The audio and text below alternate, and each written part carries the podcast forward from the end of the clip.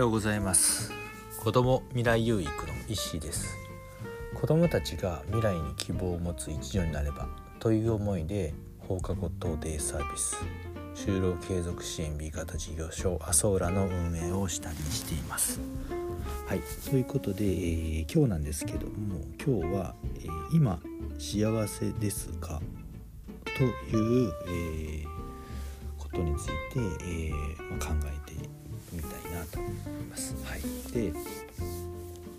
自分自身なんですけども今幸せです幸せですか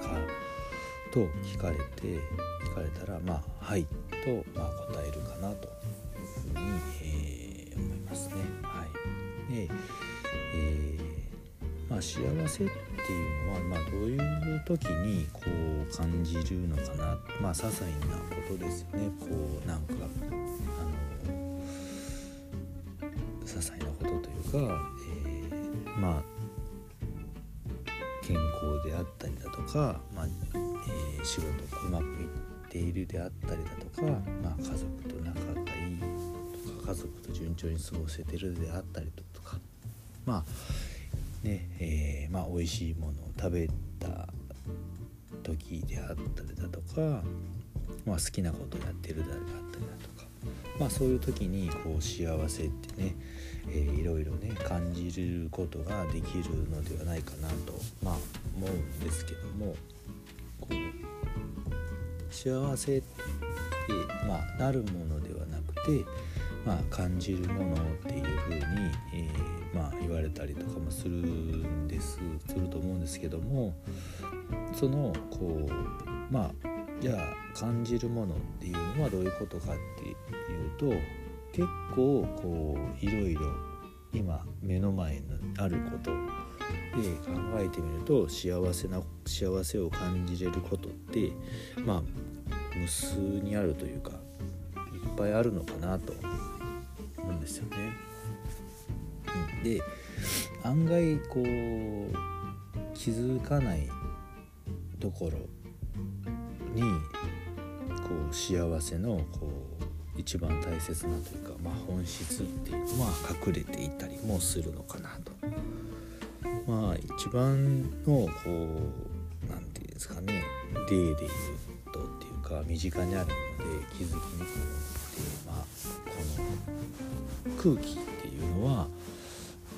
う一番のこうあって幸せだなって、えー、感じれるポイン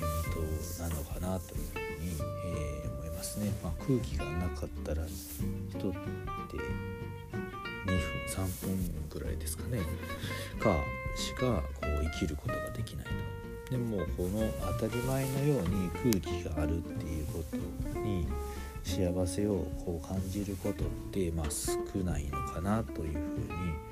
えー、感じますね。僕自身もな空気な当たり前すぎて酸素がない空気がない目の前にね空気がない状態のにいう状態に、まあ、陥ったことがないというかないあんまりないのでそのね日々こう酸素の空気のありがたみっていうのはそんなに感じることがないのがでもそれってなかったらたった3分でね死ぬっていうことは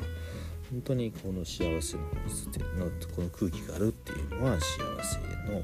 幸せなことなんだなというふうに今感じますね。はい、本当にあるものねこう今あるものの中で本当に大切な幸せなことっていうのはうんあるなと。なのでこうすごく気づきにくいところでもあるのかなと。気づきにくいところの中にえ、幸せってね幸せの本当の幸せっていうのは、まあ、たくさん隠れてるなと。じゃあその幸せにやっぱりねこうたくさんどんなことでもねあることに幸せを感じられるようにな心持ちをすることが本当に幸せをこうたくさん幸せを見つけれるというかね。幸せっていっぱいあった方がいい。ね幸より幸せになると思うので、うん、ある幸せを考えてみて、えー、ね、どこに幸せがあるのかなっていうのを、たくさん見つけることができれば幸せをたくさん感じてねより豊かに幸せになれるのではないかなというふうに、えー、考えますね。ね本当にこう普段当たり前のようにあるものをあこれも幸せだなあれも幸せだなっていうふうに、えー、感じれることが一番、ね、幸せになる近道ではないかなというふうに思います。はいということで、えー、今日はですね「今幸せですか?」ということについて、えー、話をしていました。で幸せってこう目の前にあるのかなというふうに、え、思います。はいということで今日はこれで終わりにしたいと思います。最後まで聞いていただきありがとうございます。では今日も未来有益な一日を。